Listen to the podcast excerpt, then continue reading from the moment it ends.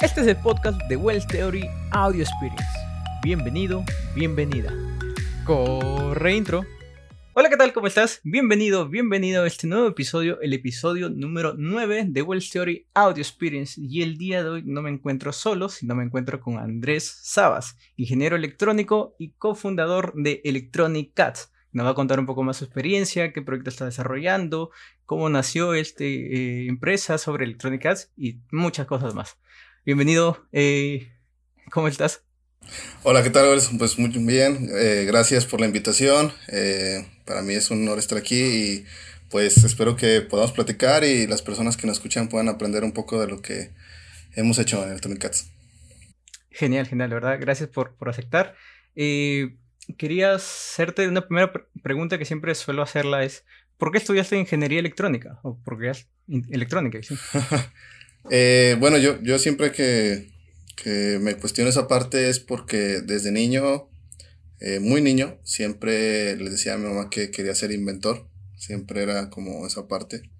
Eh, pero en realidad, bueno, siempre fue como de científico loco. Yo lo veía como una parte de las películas de que movían palancas y las consolas. Y de ahí fue como una curiosidad. Jugaba yo con la herramienta de mi papá, lo recuerdo, y armaba con las pastillas de electricidad, con varios instrumentos que tenía él ahí, armaba pequeños paneles y de ahí empecé, eh, me empezó a llamar la, la parte de, la electrónica. Yo aún no sabía que era electrónica. Abría la radio también para ver qué había dentro y cómo funcionaban. Nunca terminaban igual, nunca funcionaban. este, y después, en, en mi primaria fue una de las primeras que tuvo un laboratorio de computación y de ahí me enamoré de las computadoras, ¿no? Ahí fue como eh, el boom, o sea, aunque solamente veía Micromundos, un poco de programación y Word, eh, Excel, hacía presentaciones aparte, realmente nunca llegué en la primaria a tocar el Internet, pero me llamó muchísimo la atención y de ahí fue como que mucho la parte. Después ya obviamente aprendí, quería hacer robótica, pero no había carreras de robótica cuando yo estaba. Y dije, bueno, lo más cercano es electrónica, ¿no? Ya hay... Y desde la secundaria quería estudiar... Eh, electrónica, no se pudo. Entré a la preparatoria, una, una, preparatoria que está muy cerca de mi casa, y me encantó, ¿no? Eh, como un poco curiosidad es que todos los, mis compañeros no quieren estudiar electrónica, los que están en la preparatoria, solamente terminaron ahí porque era su segunda opción, y yo era el único que quería estudiar electrónica. Y al final me, me gustó y continué la ingeniería en, en, electrónica. Así es como terminé haciendo electrónica. Claro, claro. Y todo, todo un paso, ¿no? Del secundaria hasta, bueno, hasta ahora que lo sigues, e, es muy bonito. Pero y, y cómo es que, y viene un poco más sobre tu carrera, ¿cómo es que decides después de entrar en electrónica enfocarte en lo que es sistemas embebidos? Uh, durante la preparatoria me dediqué mucho a la parte de reparación de, de computadoras principalmente. Reparaba uh -huh. algunas cosas a nivel medio de, de computadoras. Eh, y después cuando entré a la carrera, quería como seguir teniendo esa opción de reparar a nivel tal vez más a profundidad, poder reparar computadoras a nivel componente. Y ese era como mi primer objetivo, ¿no? Nunca en realidad fue como dedicarme completamente a los temas embebidos. En algún momento también pensé en la robótica y en los PLC. De hecho, uh -huh. eh, mi especialidad es, es en robótica en, en la parte de, de, la ingeniería. Pero a raíz de... Eh, de que empecé a, a, buscar en internet, me encontré con blogs como el de Adafruit, como el de Sparfun. Me acuerdo mucho cuando llegué al de Hackday, fue el primero que llegué, Hackday, y siempre, nunca olvidar que ese blog me abrió muchas, eh, a, como, pues me abrió a todo lo que estaba pasando en cuanto a hardware, Hackerspace, Makerspace, al momento Maker, Arduino, Raspberry Pi, que yo dije, wow, ¿qué está pasando aquí, no? Yo solamente conocía, pues, los PICs, conocía los PLC, pero a raíz empecé a caer ahí.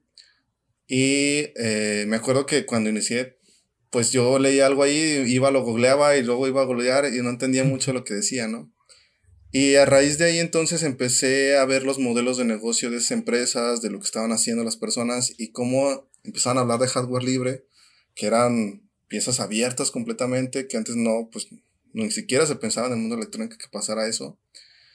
Y a raíz de eso, eh, me empiezo a enfocar más a los embebidos. Empiezo a ver más mis controladores, me empezaron a gustar más. Llegué a la parte de los temas embebidos, mis controladores, y siempre me llamó la atención los controladores, pero dejé de pensar en esa parte de reparar, ¿no? Es más como la parte que quise ahora empezar a crear. Dije, creo quiero empezar a crear.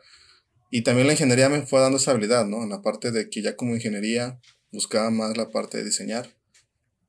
Y eh, los PLCs me dejaron de gustar, ya no me gustaron tanto. la robótica también ya no me gustó tantísimo. Y dije, voy a dedicar a solamente embebidos, ¿no? Y fui profundizando poco a poco. Eh, fui eh, viendo ya, por ejemplo, Raspberry con los temas embebidos en Linux. Arduino, pues obviamente me mostró mucho la comunidad abierta. Y básicamente así es como llegó los temas embebidos. Y al final terminó pues creando Electronic Cats, que estamos enfocados solamente en bebidos. Y cuando estabas en la universidad, eh, justamente cuando descubriste este mundo de bebidos, ¿decidiste emprender o, o, tal vez nació por otras circunstancias? ¿O cómo fue? Ah, eso es curioso porque siempre desde la universidad quise hacer una empresa de hardware. Eh, yo me acuerdo que le comentaba a mis compañeros, oiga, vamos a hacer una empresa, ¿no? Y me decían, ¿para qué? Nosotros una empresa. Aquí en Aguascalientes mucho de la industria es automotriz. Está, hay dos plantas Nissan, por ejemplo. Entonces, muchos de los ingenieros terminan yéndose a Nissan, ¿no? O sea, en distintas áreas, mantenimiento, producción, o sea. Y, pero yo no quería hacer eso. Yo, en un momento, siempre me nació esa idea. Empecé a ver sobre emprendimiento. Empezó mucho el boom cuando iba a salir la carrera de los emprendimientos. Había la parte de Startup Weekend. Había como este boom de, de emprende. Entonces, de cierta manera me sentí identificado y dije, pues vamos a hacer algo, ¿no? Empecé no, no, no en el mundo del hardware, empecé mucho en la, parte de software. Eh, conocí a mucha gente de software, bueno, conozco mucha gente de software. Entonces empecé a hacer pequeñas aplicaciones con ellos, más como parte de Project Manager, esa parte. Y después inicié un Hackerspace, inicié un Hackerspace que es Inventor House, que ahí fue como mi primer emprendimiento, se puede decir, aunque es una asociación civil. Eh, pero ahí aprendí muchas cosas sobre cómo iniciar un negocio, cómo hacer una acta constitutiva, cómo eh, declaraciones a eh, impuestos, o sea, como varias partes de organización, ¿no? Y realmente Electrónicas, el primer negocio tal cual, empezó tres años después. y ahí fue cuando realmente ya emprendí una empresa. Pero así es como realmente llego, conocí, digo, asistí a varios eventos de Startup Weekend, de emprendimiento, llegué a incubadoras, nunca terminé en incubadora porque siempre pues tuve malos sabores de esa parte. Pero así es como llego al mundo del emprendimiento y pues me gustó, ¿no? Claro. Y, y para los que no conozcan, ¿qué es Electronic Cats? ¿Qué es Electronic Cats? Uh, en palabras sencillas, es una empresa de hardware libre. Hacemos sistemas embebidos. Eh, ¿Qué son los sistemas embebidos? Para quien no lo conozca, son básicamente eh, dispositivos que te permiten controlar, eh, pues desde robots, desde los que traen las tarjetas que traen los celulares, las televisiones, eh, principalmente se pueden usar en muchas áreas. De ahí se derivan otras áreas como la robótica, PLCs y demás. Pero principalmente en Electronic Arts hacemos hardware libre, que quiere decir esto, que todos los esquemáticos, todos los diagramas, todo el firmware que está dentro es abierto, cualquier persona lo puede modificar, cualquier persona lo puede editar y principalmente cualquier persona lo puede estudiar, ¿no? Que es algo que buscamos principalmente en Latinoamérica, que tenga ese impacto. Tenemos tres áreas principales que son el área de productos propios, productos que son creados por nosotros y vendemos en nuestra tienda. Tenemos una área de consultoría y de diseño para empresas, que es en ver, que esa es, llega una empresa y dicen, ¿saben qué? Quiero que hagan esto, lo podemos hacer. Y tenemos un área de educación, que a raíz de la pandemia la generamos, que es una parte virtual donde hacemos cursos, eh, damos clases sobre sistemas embebidos en general. Estamos tratando de generar ahí una eh, capacitaciones para que las personas aprendan sobre hardware. Oh, ahí tengo una curiosidad. ¿Por qué el nombre? ¿Por qué Electronic Arts? no es el primero que lo, que lo menciona.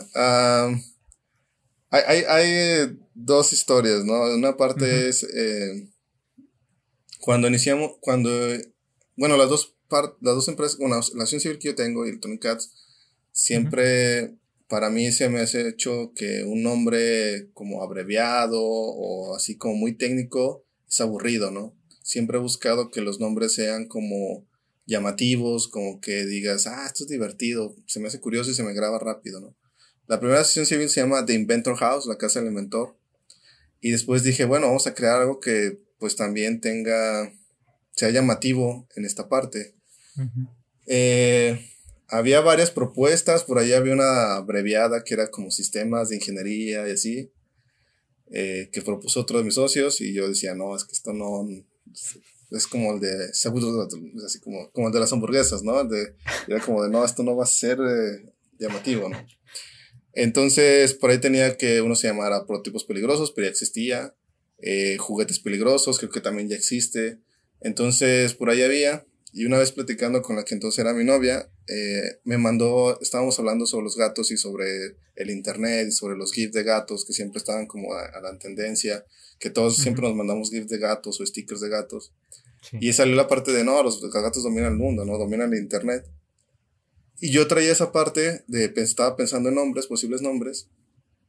Y dije, oye, si mezclamos esta parte como de gatos, electrónica, eh, va a ser como curioso, va a ser como llamativo. Y le dije, Cats Electronics. Dijo, no, Electronic Cats. Y yo, ah, ok, ok, ok. Y lo lancé. Al inicio no les gustó, no les gustó a mis socios. Decían que no era un nombre serio, que no era un nombre para una empresa. Pero yo siempre les dije así como de, güey, una, una empresa que se llama Apple, ahora hay una empresa que se llama Facebook, hay una empresa que se llama, dice, ¿no? Como que, o sea, a una persona le puso su empresa manzana y es como, no es como algo que lo distinga, ¿no? No es algo que te marque al final. Y me decía, no, bueno, pongámosle un nombre más serio en las facturación y un nombre así público. Y yo, no, va a ser. Y bueno, siempre dice, no hubo un mejor nombre, entonces por eso le pusimos Electronic Cat, ¿no? No hubo una mejor propuesta realmente. Y esa es la historia, esa es a grandes rasgos la historia. Y pues nos ha funcionado, nos ha gustado. No todos los dueños somos, este, todos los socios somos fan de los gatos. Pero al final, eh, siempre que ve nuestro logo es como, mira, un gatito. Este, también hemos generado como alrededor una parte de eh, nombres de gatos, eh, se han hecho como juegos con, por ejemplo, tenemos los Live Cats, ahorita también hay los Podcats y Miau Miau, la mm. tarjeta, entonces hemos hecho como una eh, en torno a, los gatos y pues a las personas que son fan de los gatos les, les encanta, ¿no? Sí, sí, yo, también tengo mi gata y cuando lo vi también me pareció muy curioso eso que menciona electrónicas, ¿no? La primera vez que lo escuchas, gatos electrónicos, exactamente, claro, pero, pero es, tiene razón, muy buena el nombre. Eh, ¿Qué dispositivos están desarrollando ustedes, Electronic Arts? ¿Qué dispositivos? Eh, cuando iniciamos, iniciamos con la primera vez que lanzamos un producto, que creamos un producto de hardware libre, lo inicié junto con, con y con Nacho hace alrededor de cinco años. Eh, y todavía no éramos Electronic Arts, simplemente yo ya traía la intención de ser hardware, de hacer hardware libre. Por ahí me encontré con Tindy, que es una tienda de makers donde vendes a pequeña escala productos y ellos te dan toda la plataforma, tú nomás subes las fotos del producto, le pones precio y ellos se encargan de todo el trámite de pagarte y ya no te cargas del envío, ¿no? Entonces me hace muy interesante y dije, bueno, ¿por qué no probar, no? O sea, eh, ellos se encargan de el hardware y nosotros, bueno, del, perdón, de la venta y nosotros nos encargamos de producir, ¿no? Entonces, en una parte eh, dijimos, vamos a hacerlo. Y yo tenía una idea cuando salió el SP8266 eh, salió el Node MCU, que era una tarjetita pequeñita. Y yo dije, oye, ¿por qué no le ponemos un cargador de batería? Eh, que pueda, lo conectes, se carga la batería, lo desconectas y entra la batería. Y le hicimos un backpack, que le llamamos. Hicimos 10 tarjetas. Yo ya había estudiado un poco sobre modelos de negocios de hardware en el libro de Makers de Chris Anderson cuando estoy, eh, hay una parte que habla sobre 3D Robotics. Me llamó mucho, mucho la atención cómo él decía que pues empezar a hacer piezas, eh, productos de 10 piezas, que hicieras como esa parte para bajar costos. Y le dije, bueno, vamos a hacer 10. Y ensamblamos 10 y se vendieron, ¿no? Y fue como de, wow, esto está interesante, ¿no? Después de tiempo, eh, a mí me gusta un poco el mundo de la seguridad y hicimos eh, bueno, había un producto que se llama MaxPoof, que se hizo muy popular, que emula una tarjeta de banda magnética. Y estaba hecho con una proto de esas que tú soldas a mano. Yo dije, oye, esto es muy fácil de hacer en KiCad. Yo ya empezaba a manejar KiCad. Este, ¿por qué no lo hacemos, no? Y puedo cambiar, cambié un driver, así que era muy enorme, y lo cambié por uno chiquito. Y lo mandé a, al creador y me dijo, oye, ¿qué va? Te lo agradecemos, buena onda, ¿no? Y las personas empezaron a decir, oye, ¿lo vendes? Oye, ¿no lo entregas? Y dije, bueno, pues voy a mandar a hacer 10 plaquitas. Y también se vendieron, ¿no? Lo subí a Tindy y se empezaron a vender. Algo curioso es que de esa placa el primer año vendimos como 100, 200 placas. Pero hubo un momento en el que Tindy nos lo bajó.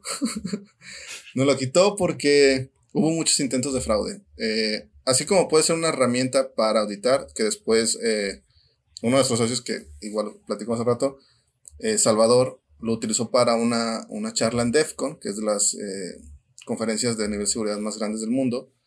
Este lo puede servir para auditar, para los especialistas en seguridad, pues así puede servir para el mal, ¿no? Entonces muchas personas que, trata, que eran clonadores, que eran como estafadores, trataban de comprar el producto y lo trataban de comprar con tarjetas robadas.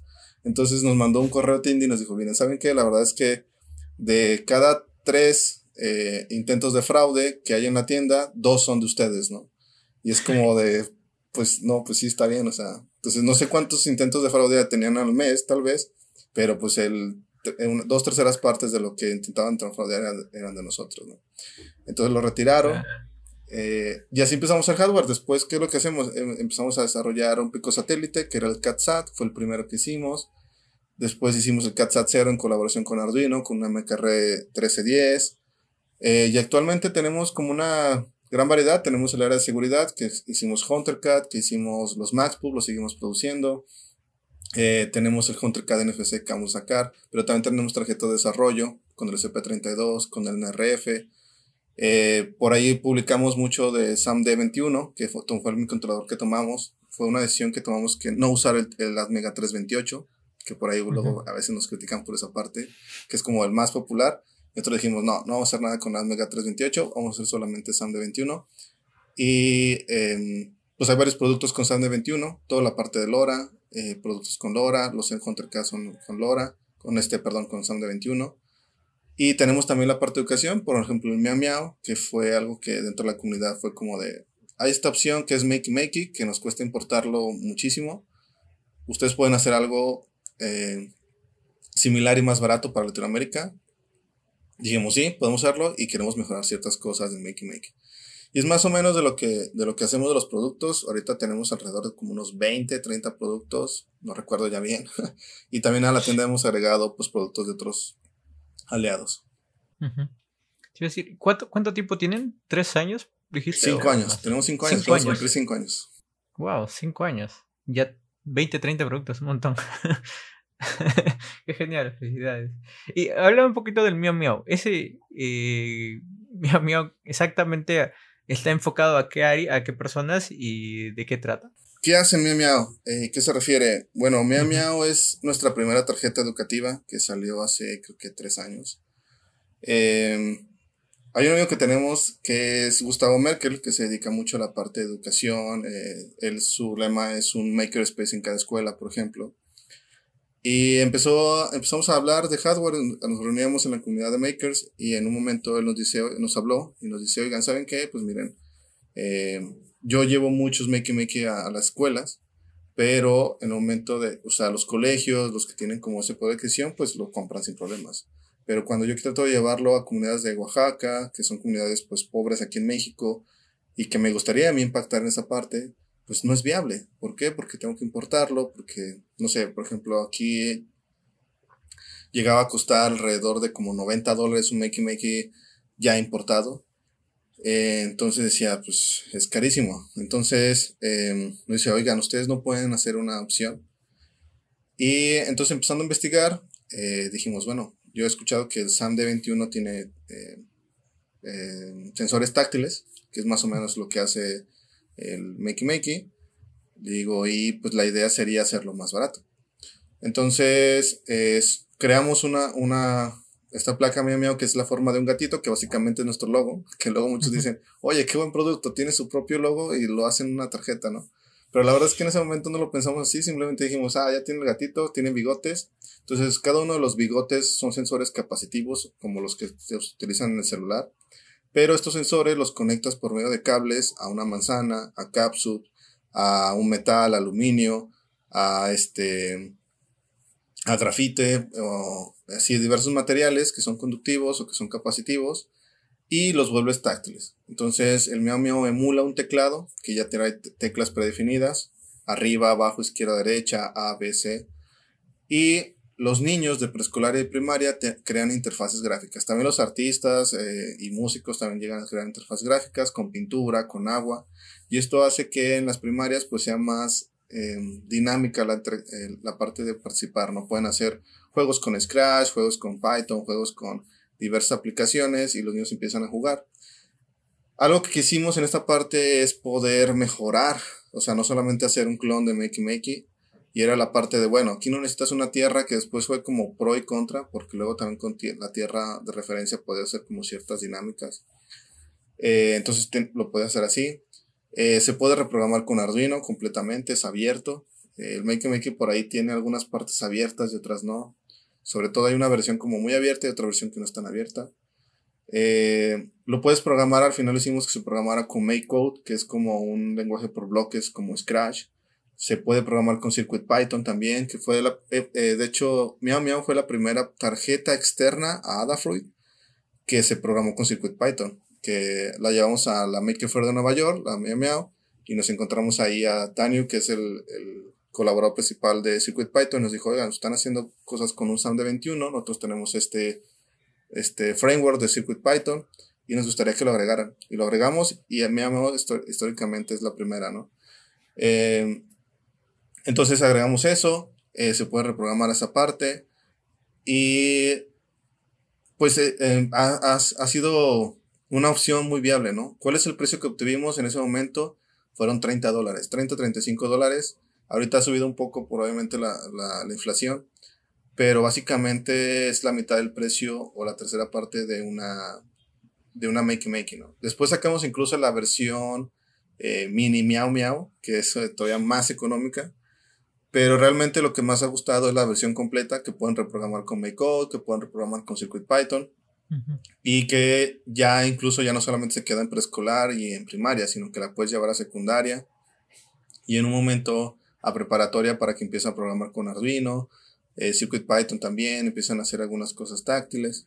Entonces, también es una parte que queríamos hacer, no solamente copiar, sino vamos a agregarle estas partes y estas funciones. Y es más o menos lo que hace Miao. Y por ahí tenemos un, un, manual también, que luego también los profesores decían, bueno, sí, pero ¿qué hago? ¿Cómo lo puedo aplicar en mi clase? Entonces hicimos un manual que se llama El viaje estelar de Sam, que es eh, nuestra mascota Electronic Cats. Y Sam te va mostrando cómo puedes aplicarlo en la física, en las matemáticas, en el deporte, o sea, cómo hacer varias cosas. ¿Y cómo nacen estas ideas de productos? Eh, ¿Se reúnen, hacen una lluvia de ideas o de pedidos? ¿O cómo, cómo lo crean? Ah, hay varias maneras. Eh, en este caso yo soy el líder de, o sea, soy el director, pero también soy el líder del el área de productos propios. Uno de mis trabajos es estar buscando qué productos nuevos propios podemos generar. Eh, ¿Cuáles son como las maneras en las que trabajamos? Uno puede ser un producto interno, que es como de, ok, eh, em, hemos tenido este problema y podemos resolverlo. La otra es como de, existe tal cosa y nos gustaría hacer tal cosa, ¿no? Por ejemplo, ahorita para HunterCAD NFC es otra manera. Pero, por ejemplo, la básica, por ejemplo, de tarjetas es como sale un nuevo chip. Eh, se ve interesante, nos agrada, es algo como que pudiéramos incluso utilizar en nuestros proyectos y hacemos una tarjeta de desarrollo para eso. ¿no? Eh, hay un nuevo sensor también que tal vez eh, nos interesa, hacemos un breakout para esa parte. O la otra es como de, hay un, ya hay tal vez un producto similar, se podría decir, pero es costoso, se dejó de producir, no es hardware libre, eh, o hay como una opción o un mercado, también lo generamos. La otra es que puede llegar alguien y decirnos, ¿sabes qué? Por ejemplo, es lo que pasó con Salvador. Eh, Salvador es con, con, quien creamos HunterCAD y HunterCAD NFC, que él es como de, colaboró con nosotros con el MaxPoof, y a raíz de eso empezamos a platicar y me dice, oye, ¿sabes qué? Tengo esta idea, me gustaría hacer un detector de skimmers, eh, yo puedo hacer toda la parte de embebidos, yo puedo decirte, yo tengo skimmers, tengo detectores y puedo hacer la prueba, pero esto que ustedes hagan el hardware. Entonces empezamos a colaborar con él y a raíz de, eso sale HunterCAD. Empezamos a crear eh, una parte de un área de seguridad que estamos haciendo crecer y de ahí también obviamente empezamos a investigar cuáles son las vulnerabilidades en el hardware. Ahorita estamos creando otro nuevo hardware de seguridad y la idea es como estar siempre como al tanto de las partes de seguridad de, ah, encontrar una vulnerabilidad en Bluetooth, encontrar una vulnerabilidad en Zigbee, qué tecnologías están utilizando. Eh, hay, ahora están pagando con, con NFC o incluso nuestros usuarios, por ejemplo, cuando lanzamos CounterCAD, después nos decían, oye, sí, pues está muy interesante, pero yo en Europa yo no utilizo banda magnética, yo solamente utilizo NFC. ¿Tienes alguna herramienta para mm. NFC? Y de ahí sale la idea de HunterCAD NFC. Entonces empezamos a crear HunterCAD NFC. Eh, y así es como más o menos hemos ido creando. También obviamente la, la, idea rebota en varios lados, o sea, con, por ejemplo, con Güero, con mis socios, como de, oye, tienen la idea de hacer esto, ¿cómo lo ven? ¿Lo ven viable? No, pues sí, o no, agrégale esto, o no, quítale tal cosa, eh, o no, definitivamente no lo hacemos porque no hay tal vez un mercado, porque tal vez no hay, este, eh, no funciona tal cosa. Y hay productos que no han funcionado, ¿no? Por ejemplo, Scornaud es un producto que en lo personal me gustaba mucho, es un producto que cuando yo fui a España, es un proyecto pues ya muy consolidado dentro de España, y dije, bueno, voy a llevarlo a México. Pero realmente no pegó. O sea, en realidad, o sea, la gente le llama la atención, pero el mercado de esa parte de robots pequeños para preescolar, para enseñar a los niños, los chinos lo tienen muy controlado y es muy barato. La verdad es que no alcanzamos a competir. Entonces también es una de las partes importantes cuando estamos tratando de crear un producto es, no puedes convertir los chinos por precio, ¿no? No puedes convertirlo por nivel de producción. Lo único que puedes hacer es competirle por innovación, crear algo que no, no tengan ellos. Y es lo que nos ha funcionado. Al final tenemos que crear cosas que los chinos no han podido hacer en su momento. Y que lo hablaba hace unos días con alguien que me decían, oye, ¿no tienes miedo que te lo clonen o te lo copien? Para mí en lo personal, no. Para mí sería un éxito que un chino me lo copiara, ¿no? Obviamente, sin usar mi marca. Eh, pero sería como un éxito de realmente este producto lo están pidiendo tanto y está teniendo tanta demanda que los chinos lo tuvieran que copiar. Y, y la parte también es que yo no podría reclamar porque es hardware libre al final, ¿no? Tiene una marca, sí, tal vez no puedo usar mi marca y es lo que ha defendido Arduino durante últimos años. Pero de ahí en más es hardware libre y yo no puedo decir, oye, no puedes copiármelo, no, está abierto y si quieres hacerle una mejora, adelante. O sea, todos tus productos son open hardware. Todos, todos. Solamente HunterCAD, HunterCAD, la primera clásica, no es abierta, por cuestiones de seguridad, básicamente. ¿Por qué? Porque tiene obviamente la parte de detección de skimmer. Y fue una discusión que tuvimos, obviamente, la de poderlo abrirlo y que las personas lo mejoraran. Pero también la parte es de que si está abierto, pudieran crear o modificar los skimmers para que ya no los detectara el HunterCAD. Entonces, por eso lo mantuvimos cerrado. Bueno, sigue cerrado. HunterCAD NFC, al contrario de esto, sí es abierto pero es el único producto que es cerrado, literalmente. Tenemos proyectos para empresas que son cerradas, pero no son un producto. Pero además todos los productos son abiertos. ¿Y por qué colocas todos o la mayoría de productos este, en open hardware? ¿Cuál es la idea de tenerlo así? La idea en que como nace Electronic Arts es una empresa de hardware libre, tal cual. La filosofía de nuestra bandera es crear hardware libre. ¿Por qué? Eh, seguramente quien escucha dice, pues bueno, si todo es abierto, si todo es, eh, las personas los pueden copiar, pues en algún momento, pues qué tiene chiste, ¿no? ¿Cuál es el valor que tú das a esa empresa, ¿no? La primera es que como hardware, en comparación, por ejemplo, con el software libre, no puedes simplemente darle copiar, pegar y ya tienes una copia de software. En el hardware estás vendiendo al final algo físico que son átomos. Eso tiene un precio ya, por default. Entonces, eh, al tratar de tu vender hardware libre es como, pues, le estás entregando algo físico al cliente. Entonces ellos están pagando ya por algo físico. Personas que no saben sobre hardware, por ejemplo, programadores, desarrolladores, investigadores de seguridad, pues esto lo agradecen un montón porque es como tú ya les das una herramienta armada que ellos pueden revisar, que ellos pueden analizar y que pueden utilizar para hacer ciertas cosas. Personas que son estudiantes pueden revisar esos esquemáticos y de ahí crear hardware. Pueden utilizar esta tarjeta de desarrollo eh, prototipar nuevamente y utilizarlo y analizarlo y crear sus propios desarrollo. Y lo pagan al final, ¿no?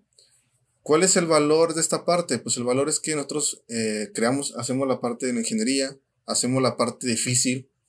También es, eh, muchos componentes a veces no se pueden soldar a mano. O sea, ya por ejemplo nosotros tenemos una pick and place, tenemos como ciertas herramientas que ya hemos comprado para poder soldar componentes, por ejemplo 0402 o VGAs entonces, eh, para una persona que no tiene tanta experiencia, pues es mucho más fácil comprar algo ya ensamblado y ya después empezar de ahí a prototipar. Y la última es también nosotros, afortunadamente, antes tal vez no, pero ya por ejemplo, los, los costos de compra para nosotros a veces son ya también más bajos y podemos ofrecer productos a menor costo.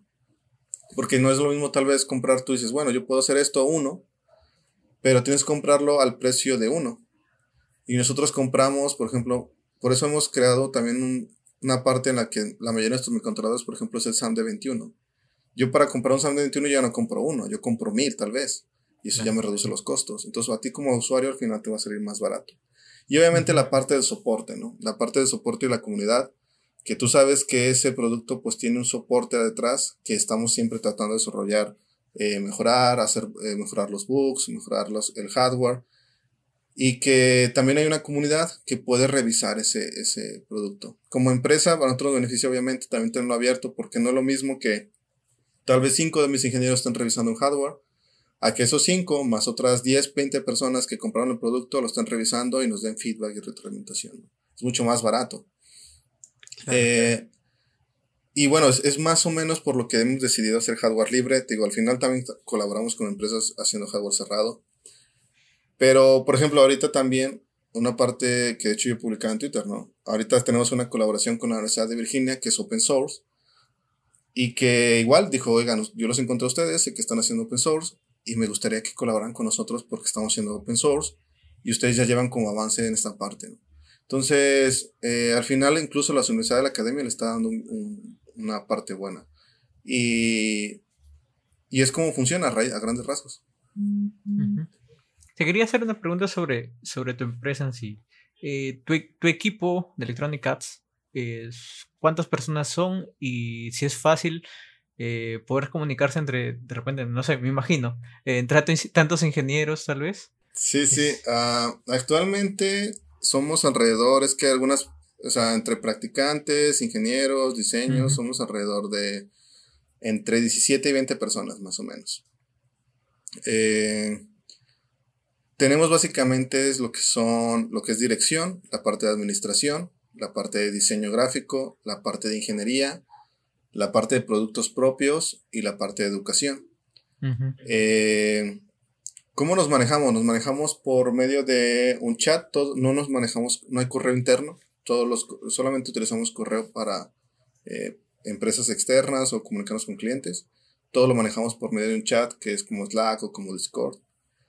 Eh, tenemos, manejamos tareas en, aplicaciones como Trello o Asana, asignación de tareas.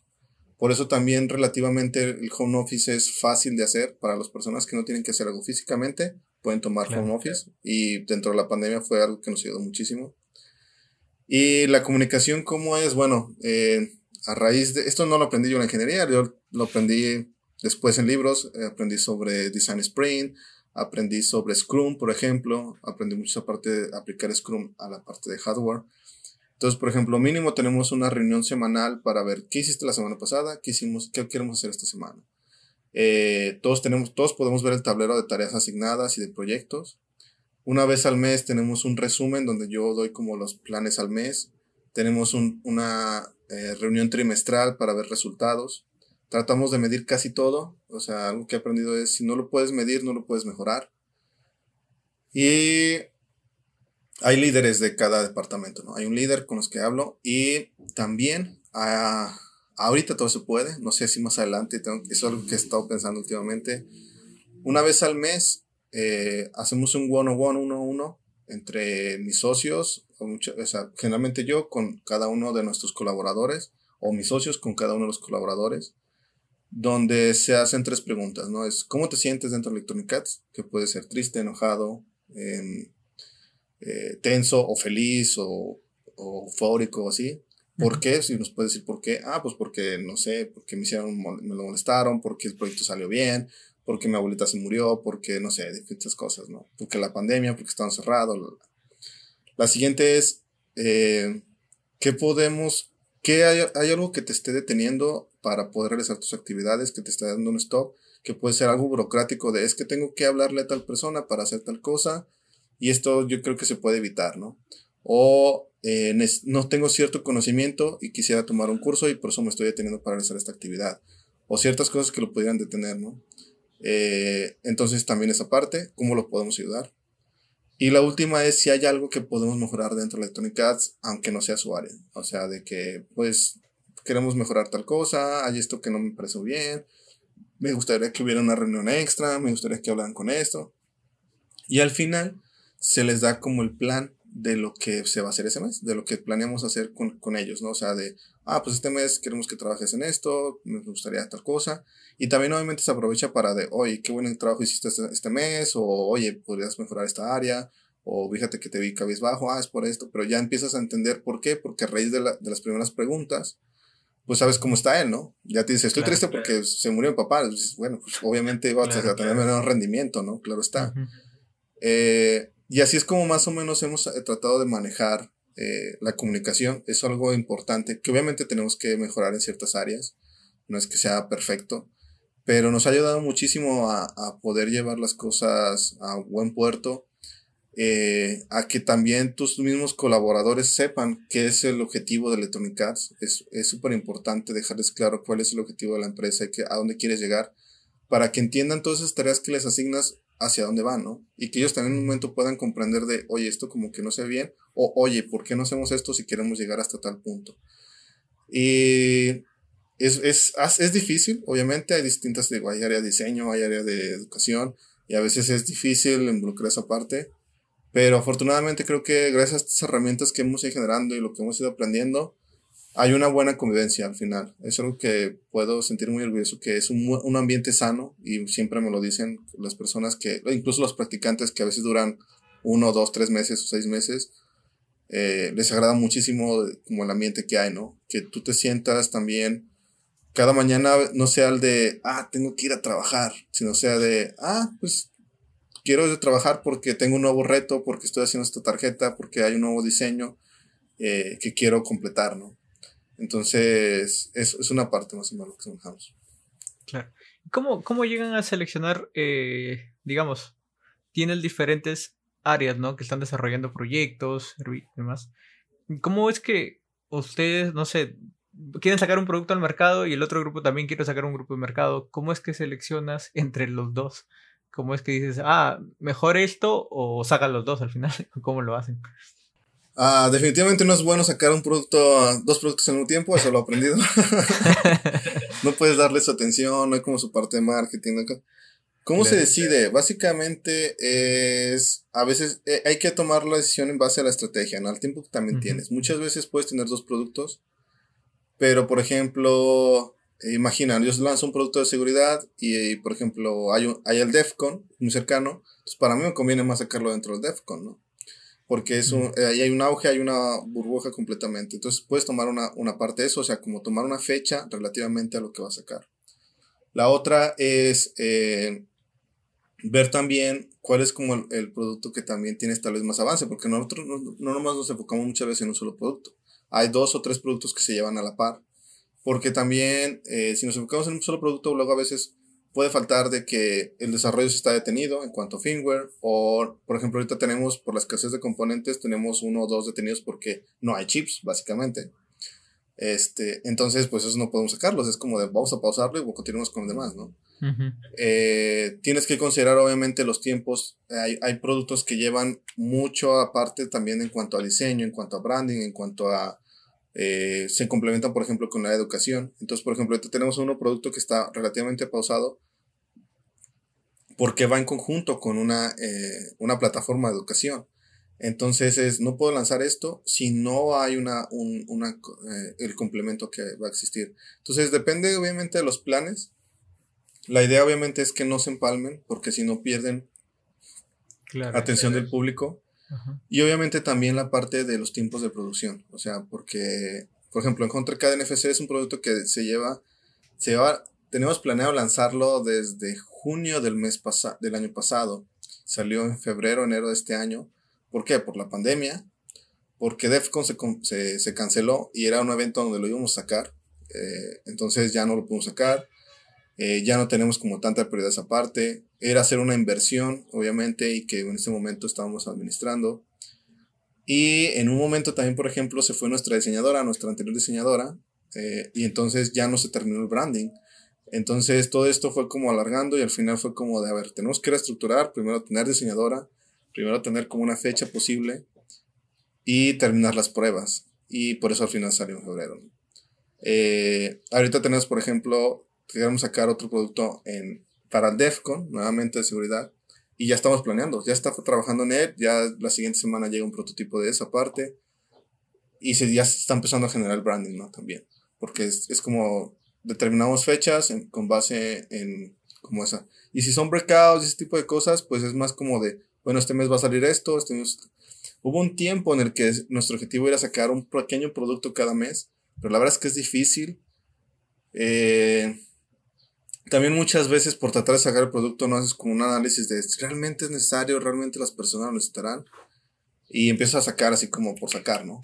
Eh, ¿Por qué? Porque, porque también esa parte en un momento lo pensé, porque también necesitamos tener más productos en tienda. Algo que podía pasar o que llega a pasar es que, ok, quiero comprar una HunterCard, pero el envío sale el doble de lo que cuesta una HunterCard, ¿no? Porque vivo en Australia, porque vivo en Japón, porque vivo en Alemania.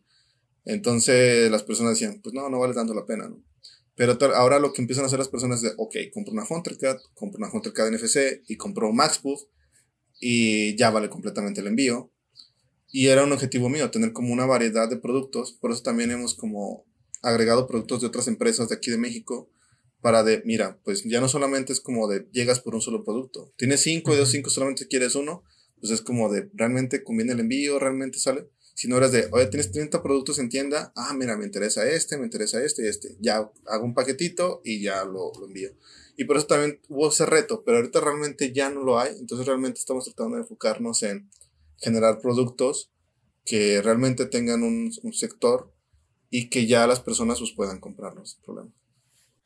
Te iba, te iba, a hacer una pregunta. Eh, sobre los productos que haces, siempre le das como que una función específica, ¿no? Porque, o sea, me refiero a comparado tal vez con un Arduino Mega, que es una, una board, ¿no? Que, que, tú puedes hacer lo que sea. ¿Tú, ¿Tus productos van justamente enfocados a, siempre atender algo? Hay algunos productos que hicimos como tarjeta de desarrollo. Por ejemplo, aquí de hecho tengo la Bus One, que es una tarjeta de desarrollo tal cual con formato Fader. Y hemos hecho eh, otras tarjetas. Está la Bus, eh, toda nuestra familia de tarjeta de desarrollo se llama Bus, como la diosa egipcia.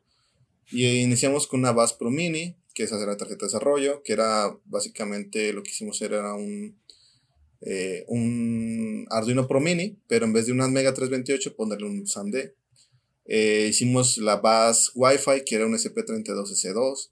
Eh, sacamos bus One, que es con LoRa. Sacamos la parte de la bus Ble, que es Bluetooth. Y son tarjetas de desarrollo que puedes utilizar para cualquier cosa. Pero la verdad es que el, área de, de, tarjeta de desarrollo ya es muy saturado. O sea, empezamos por la, tarjeta, la parte de Arduino, ¿no? Luego está Adafruit, está Sparkphone, está Seed Studio, está, o sea, hay muchísimos que están tratando de entrar a la parte de desarrollo. Entonces, realmente tienes que tener un producto muy distintivo o que alguien no está haciendo para realmente poderle competir, ¿no? De esas, de todas las que hicimos en algún momento, Bass One ha sido como la que más destacada ha tenido. ¿Por qué? Es una tarjeta que utiliza eh, un controlador que está haciéndose muy popular, que es el SAM R34 que trae LoRa incluido, que es muy pequeñito y que nosotros hicimos una alianza con Rack para sacar la versión de ellos con FCC y que la persona, las personas están utilizando bastante. La verdad es que es uno de los productos de los más vendidos también. Pero porque no hay otras tarjetas similares. Realmente estás atacando un sector nuevamente muy específico. Las demás, el Wi-Fi, eh, Racks, este, perdón, Adafruit sacó la suya, Sparkful sacó la suya y es como de, pues ya. Basble, igual, Arduino sacó la suya, la, y el Pro Mini a nosotros nos ha servido muchísimo para prototipar cosas en SAMD, en, en los SAM, pero más a nivel interno. Muchas de las veces que hicimos fue herramientas también pensando en, cosas internas para nosotros. Por ejemplo, cuando llega a veces un proyecto de una empresa, utilizamos nuestra tarjeta de desarrollo para probar ciertas cosas. Y es como de, bueno, nosotros ya la hicimos, pues estará público, si la necesitas, adelante.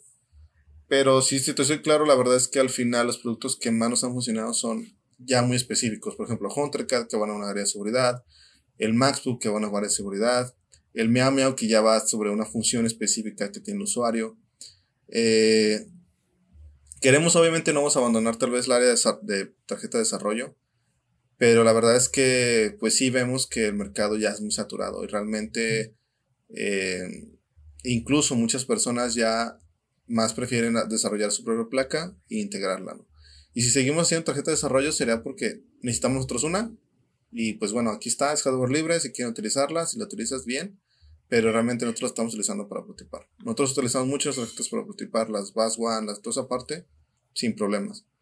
Y ese es como por lo por qué nos hemos especializado más en una área. Claro, entiendo, entiendo. Y ya hablando de otro tema, tendría que ver con el Arduino Day. ¿Por qué es importante el Arduino Day? Comentaron por, qué es importante el Arduino Day? Sí. Ah, bueno, muchos eh, dirán que es siempre está la crítica, ¿no? De que dicen que Arduino es un juguete y Arduino es como para niños y siempre, ya obviamente, últimamente ya no tanto, ya han empezado a comprender esa parte. ¿Por qué es importante un Arduino Day, sobre todo en Latinoamérica? Por la comunidad. Eh, lamentablemente, todavía hasta hace cinco años, eh, nadie ha escuchado sobre hardware libre, nadie hablaba sobre compartir código. Eh, dentro de la comunidad de software sí ya había mucha parte del software libre, Linux, toda esa parte, pero realmente el hardware es muy cerrado, ¿no? Todavía muchas personas de generaciones más adelante de nosotros les hablamos de hardware libre y es como de, ¿por qué abres tu hardware? Tú puedes cobrarlo tres veces, cuatro veces más caro y al, abrirlo, pues las personas saben cuánto puede costar, ¿no? Entonces, esta vertiente que está llegando de, del hardware libre de la comunidad pues muchas veces empezó, bueno, realmente la bandera fue mucho de Arduino, fue como el precursor. ¿Y por qué es importante? Porque hay una comunidad que ya está haciendo Arduino, hay una comunidad que ya está abierta. Eh, es necesario hacer esta comunidad en, Latinoamérica, yo creo que es súper importante para que empezar a crear tecnología. En el momento que abrimos el conocimiento, se empieza a permear toda la comunidad, todo el ecosistema de Latinoamérica para que empecemos a crear. Y uno de los objetivos de este recientemente que hemos redefinido en Electronic Arts es, queremos enseñar a las personas a crear hardware porque nuestro sueño es que salga un producto de Latinoamérica. Un producto así como eh, un celular que es, vienen de China, que son los Xiaomi, una computadora Mac que es de Estados Unidos, un, este, una cámara que es Sony que es de Estados Unidos, pero realmente tal vez no haya a nivel mundial algo destacado a nivel Latinoamérica. Porque hacemos hardware y hay un montón de, de ingenieros de hardware en Latinoamérica y muy buenos, pero realmente nunca hemos terminado con un producto a ese nivel, ¿no?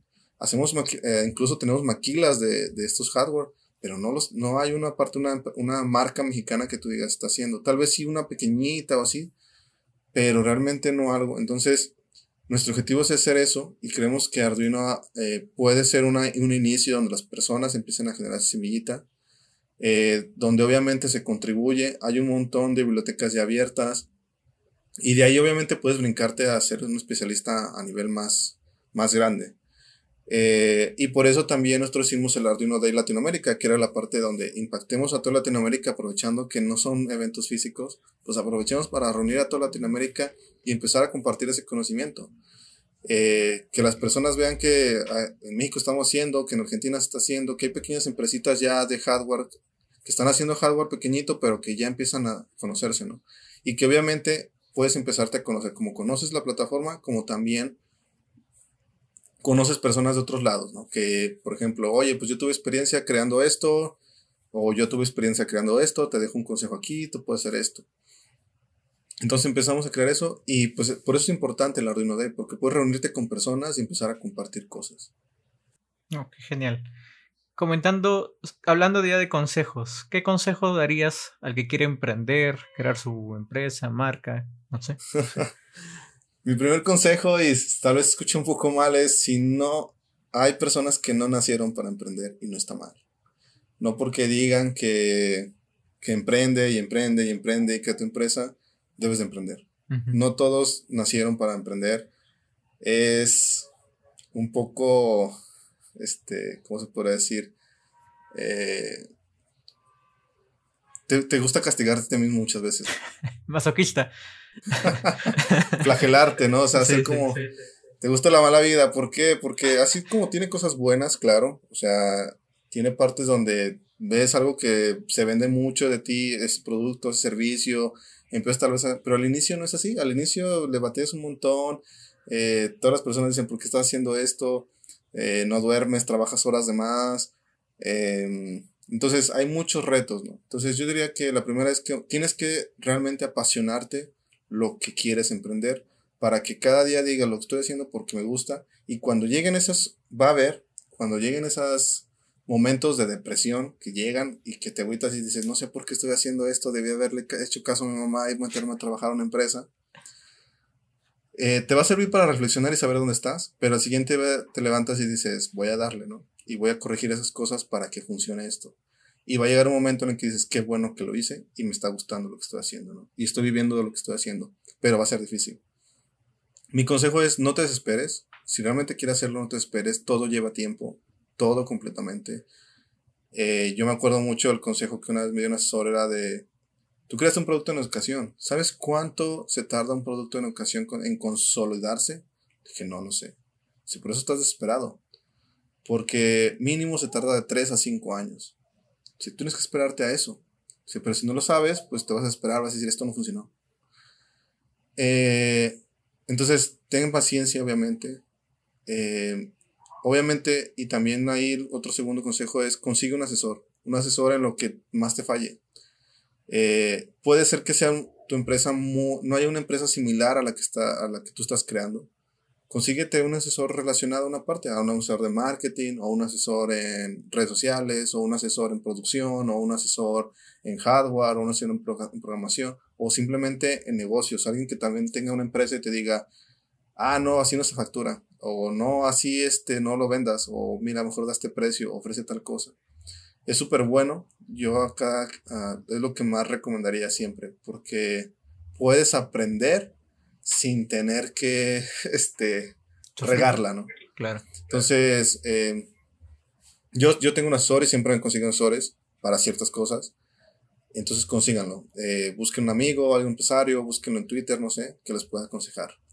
Y. ¿Qué otra cosa? El hardware es duro. Su nombre lo dice. Este, es difícil pero también es muy bonito, definitivamente. digo, creo que van a tener sus sabores, sus felicidades y sus sabores, pero todo es cuestión de tiempo. Eh, la última es, no porque, para conseguir socios muchas veces es, no porque sean tus amigos, son buenos socios. Entonces, consíganse buenos socios que no sean sus amigos o que sean sus amigos, pero que ustedes sepan que es una persona que trabaja, que no los va a dejar ahí tirados, que va a invertir, que también les apasiona lo que están haciendo.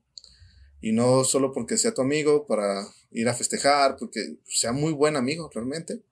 No quiere decir que sea un buen socio. Son características completamente distintas y en las que muchas veces nos equivocamos y fallamos. Entonces, son como algunas, ya hay, hay más, pero pues, son un montón, ¿no? ¿Verdad? Muchas gracias. Eh, para terminar, me gustaría hacerte algunas preguntas rápidas, que la digo por acá. Eh, si pudieras viajar en el tiempo, ¿qué te gustaría inventar? ¿Raspberry Pi o un Arduino? O el Arduino. ah, wow. Es, es, una pregunta difícil, me gustaría las dos, pero la verdad es que yo creo que sería un Arduino. Un Arduino. ¿Por, algún motivo específico? O? Porque creo que eh, incluso para Raspberry Pi es una referencia a Arduino. O sea, realmente Arduino vino a ser un antes de, un después de. Y Raspberry Pi es como eh, ah, mira, funcionó esto, voy a aplicarlo ahora, pero para un sistema de computadora, ¿no? Claro, genial, genial. ¿El mejor invento creado por el hombre? El mejor invento creado por el hombre. Ah, la electricidad. Electricidad. Creo que no, no se discute por ahí. Tres cosas que necesitamos para emprender en el mundo de la tecnología. Tres cosas que necesitamos para emprender en el mundo de la tecnología. Eh, necesitamos, pues lo digo, paciencia, es difícil. Constancia, bueno, se puede decir constancia. Em, la parte de, creo yo, comunidad o crear un ecosistema. Y la última, no tener miedo. Así, si no existe, créalo. Si ya existe, mejóralo. Entonces, muchas veces nos detenemos a emprender porque es que, es que eso ya existe. Sí, pero puedes mejorarlo. O es que no existe y no tengo con quién hacerlo. Pues por eso es una mejor oportunidad para crearlo.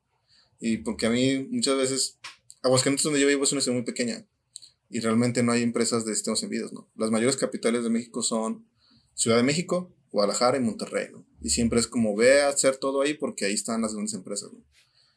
Eh, y en Aguascalientes todos decían, no hay una, una empresa de sistemas enviados, ¿por qué vas a crearla tú? Precisamente porque no existe. Ah, genial, genial, muy, bonito, de verdad. Muchísimas gracias, Andrés. Eh, no sé, algo que quieras mencionar. Pues simplemente si alguien igual está creando hardware en Latinoamérica, los que escuchan, Y tienen dudas, preguntas, pueden contactarme en mis redes sociales. En Twitter estoy como arroba sabasacústico.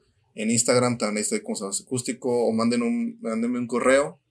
Es S, con la S, como de sabas, arroba electroniccats.com. Mándame un correo, dígame, oye, estoy iniciando esto, me gustaría que me dieras tu feedback, que me dieras tu, tu, tu opinión. Y con gusto puedo hacerlo, ¿no? Eh, no tengan miedo a esa parte. Mándame un tweet también. Y pues igual, si están haciendo hardware, también, si tal vez ya tienen una empresa, también me gustaría conocerlos, tal vez, de, tal vez no asesorarlos, sino de, oye, estoy haciendo esto, eh, ¿te gustaría verlo? Yo, pues, encantado de conocerlo, me gustaría conocer más empresas, más empresas que están haciendo hardware. Y pues muchísimas gracias por las preguntas también, la verdad es que siempre me gusta, porque luego me cuestionan y digo, ah, sí es cierto, ¿por qué es esto? eh, y que esperemos que más adelante nos podamos igual este, colaborar en otras cosas. Eh, gracias por la labor que estás haciendo de, de, hablar sobre esto. Y al final, si me, nos visiten en redes sociales, estamos como Electronic Cats en la mayoría de las redes sociales.